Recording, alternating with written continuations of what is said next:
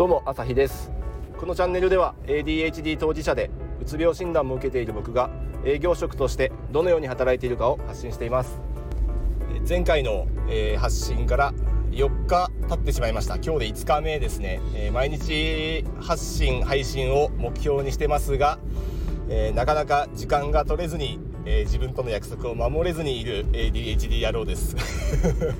いやーやっぱ土日の発信はちょっと厳しいのかなって思ってきましたいやなんせ、えーとまあ、自分の時間を取れていないのがやっぱりあるので土日の分も平日に、えー、取りだめしてなんとか毎日発信を心がけてやっていますが、まあ、正直あんまりうまくいってないなっていうのが、えー、ここ最近の、えーと、振り返り、えー、反省です。ていうことで、まあ、自分に無理な、えー、ちょっと無茶な課題を課しても、え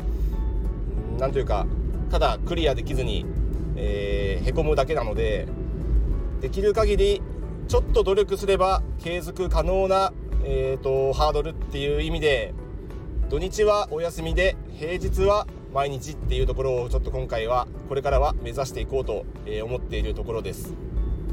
まあ、この課題設定って結構難しいですよね。自分自身に与えるミッション。どれぐらいが適正な水準で、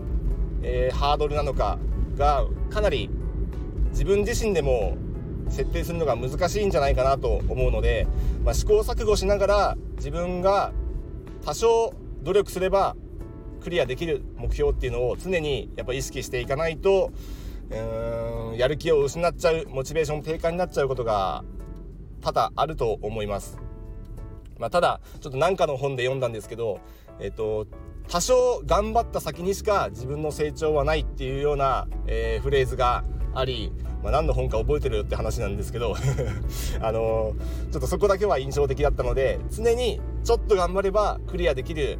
えーと、なんかこう目標っていうのを掲げて、えーと、生きていきたいなっていうふうに自分自身では思っています皆さんは何かそういうのをお持ちでしょうか？ちょっと頑張ればクリアできそうな目標。これをコツコツコツコツ毎日やっていくのが、その積み重ねが自分自身の成長になるんじゃないかなと僕自身が、え、自分の経験で、え、感じているところですので、えーと、やったりやんなかったりっていう風になっちゃうとどうしても、え、成果にムラが出てしまいます。特に、ま、営業職やってると分かるんですけど正直、えーと、社内にいるこう社員と同僚と同僚や先輩後輩と顔を合わせている時っていうのはあの実績が出ないタイミングです。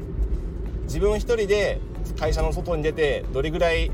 えーと、お客さんを訪問してもしくは飛び込み営業して、えー、成果を出してくるかっていうところがあの自分自身のその強い心を持ってないとできない。ここでサボってしまうと何にも数値が上がってこない。っていうところですので周りから見えないところでどれだけ努力できるかっていうところが一番大事なところになってきます。なのでそういう意味では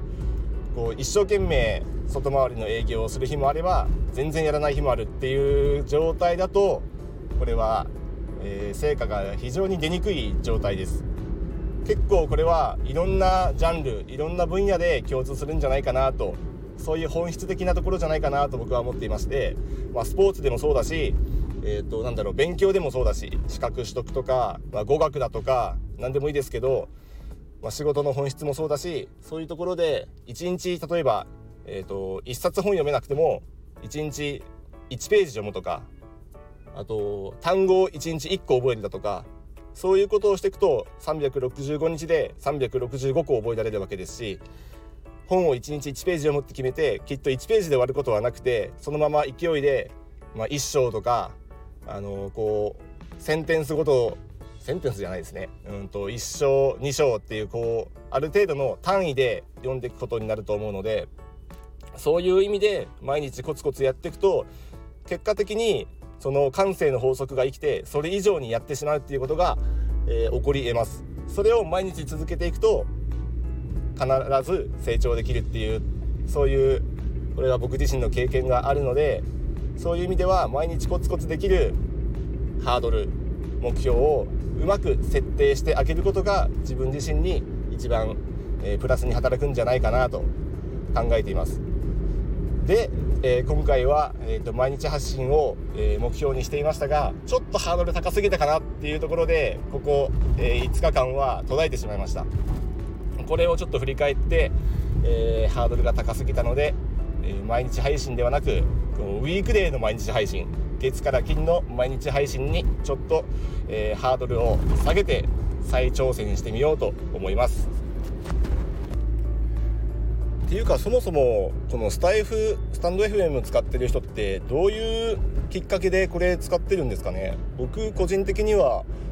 こう自分自身で音声で発信したいなと思った時に気軽にできる媒体としてアプリケーションとして、えー、出会ったんですけど発信してないで聞く専門の人も多分いますよね。そういう人は何だろう音声コンテンツを探してここに行き着くんですかね。どうなんでしょう。なんかポッドキャストもあるし日本だと Voicy も結構あの有名というかかなり最近は成長してるアプリだと思うんでその辺もあると思うしまあ YouTube だってねビジネス系のものは聞き流すこともできるだろうし Amazon オーディブルなんかで読書を聞くっていうのも本を聞くっていうのもかなり今は普通になってきてるんじゃないかなと思うんでそこであえてこのスタエフっていうそういう選択は、まあ、僕は発信する側のそこから入っての、まあ、他のなんかちょっとこの人気になるなっていう人もフォローしている状態ですけど、まあ、聞く専門の人もきっといますよね。なんだろうなんか気になってる他の SNS でのフォローしてる方がスタイフを始めました的なそういう流れもあるんですかね。まあなんか使うようになったきっかけあったら教えてくださいまあちょっとしたネタです まあそんなんでちょっと今日から明日も続けて平日毎日配信頑張っていこうと思いますんで、えー、引き続きよろしくお願いします、えー、このチャンネルでは、えーと、ADHD を武器にするというテーマで、えーと、いろいろ短所、えー、苦手なことあると思いますがそういったところを逆に活用して自分の得意でえー、社会貢献他人の貢献ができるように、えー、工夫していくそういったネタを、えー、発信していく、えチャンネルになってますんでこれからもよろしくお願いします。ではまた。